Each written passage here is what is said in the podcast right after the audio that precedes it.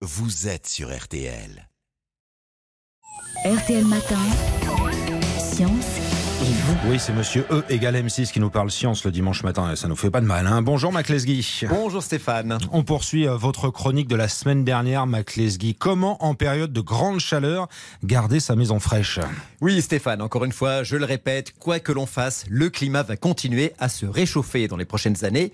On a rejeté et on continue à rejeter beaucoup trop de CO2 dans l'atmosphère. Donc les grandes chaleurs, les canicules en été vont devenir, comme le disent les Américains, the new normal. Ah, Il nous sort de l'anglais maintenant. Euh, oui, bon, ça, désolé, j'ai fait le pari de le glisser.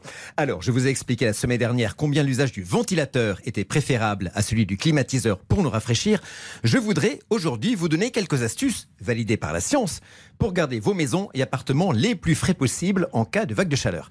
Stéphane, qu'est-ce que vous faites chez vous quand il fait chaud? Mon premier réflexe, euh, j'ouvre les fenêtres pour aérer. Eh oui, premier réflexe, première erreur. Alors, soyons précis, les fenêtres, il faut en fait les garder fermées du matin jusqu'au soir. Pourquoi? Parce que c'est le meilleur moyen de garder dans la maison la fraîcheur relative de la nuit. Car il faut le savoir, même par temps de canicule, c'est toujours dans les dernières heures de la nuit qu'il fait le plus frais. Et pourquoi, Mac? Parce que la nuit, la chaleur emmagasinée par la Terre et l'atmosphère dans la journée rayonne vers l'espace, ce qui permet de gagner quelques degrés. Donc le matin, quand la maison s'est un peu refroidie, on ferme les fenêtres, et comme cela n'empêche pas les rayons du soleil, et notamment les rayons infrarouges, ceux qui transportent la chaleur, de traverser nos vitres, on ferme en plus... Les stores et les volets. Mais on est dans le noir. Non, car on ne les ferme que du côté exposé au soleil. Si vous avez des fenêtres au nord, cela ne change rien de fermer stores et volets. Alors, à leur sujet, le matériau est important.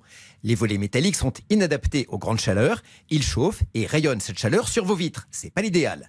Des volets en bois sont beaucoup plus isolants, ils vont faire barrière aux rayons infrarouges. Et dans tous les cas, il y a un équipement que l'on trouve assez largement dans les pays méditerranéens et pas encore assez dans toute la France. Ce sont les stores extérieurs devant les baies vitrées ou les fenêtres exposées au soleil.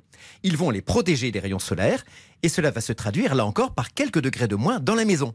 Donc, équiper ces ouvertures de store, de couleur claire là encore, pour qu'ils chauffent aussi le moins possible, c'est un bon réflexe de prévention. Et donc le soir, on rouvre euh, volets et fenêtres? Oui, dès que la température extérieure est un peu redescendue. Et là, je vais vous donner une astuce basée sur un principe bien connu en physique, le tirage thermique, plus connu sous le nom d'effet cheminée. C'est-à-dire? Si le soir, vous vous contentez d'ouvrir les fenêtres d'une pièce chaude, elle ne va pas se refroidir. Pour y parvenir, il faut établir un circuit entre l'air le plus frais de la maison, celui des pièces exposées au nord, ou celui du rez-de-chaussée, de l'entresol, et l'air le plus chaud. C'est l'effet cheminée.